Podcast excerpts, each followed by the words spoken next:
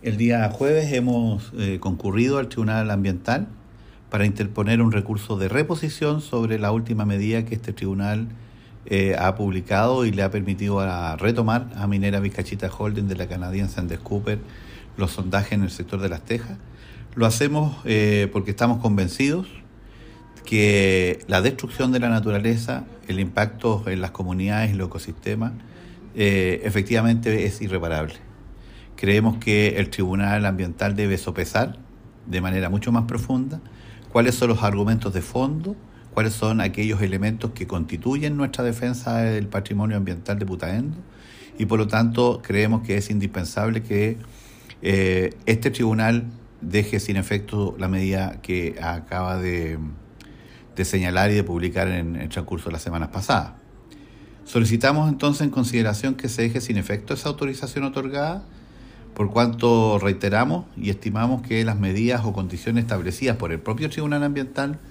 no son eficaces para impedir el impacto ambiental que se va a generar con eh, las obras de construcción de plataformas y de sondajes.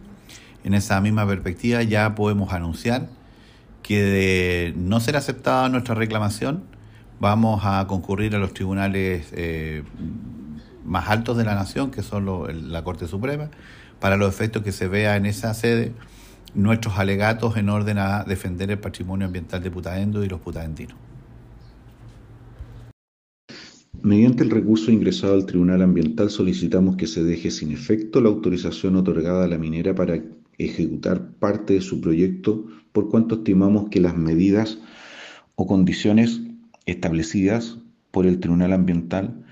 no son eficaces para impedir el impacto ambiental irreparable que se puede ocasionar a la especie del gato andino que se encuentra en peligro de extinción y se encuentra en el área de influencia del proyecto.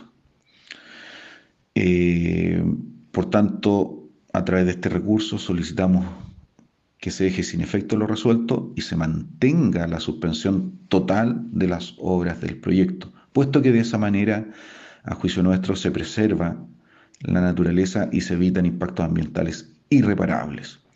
A la luz de la legislación ambiental, los recursos en contra de este tipo de resoluciones son limitados, pero haciendo una interpretación de tratados internacionales en relación con nuestra constitución política de la República, esperamos llegar al Tribunal Superior o Tribunal de Alzada en el evento que la reposición no sea acogida por el ilustre Tribunal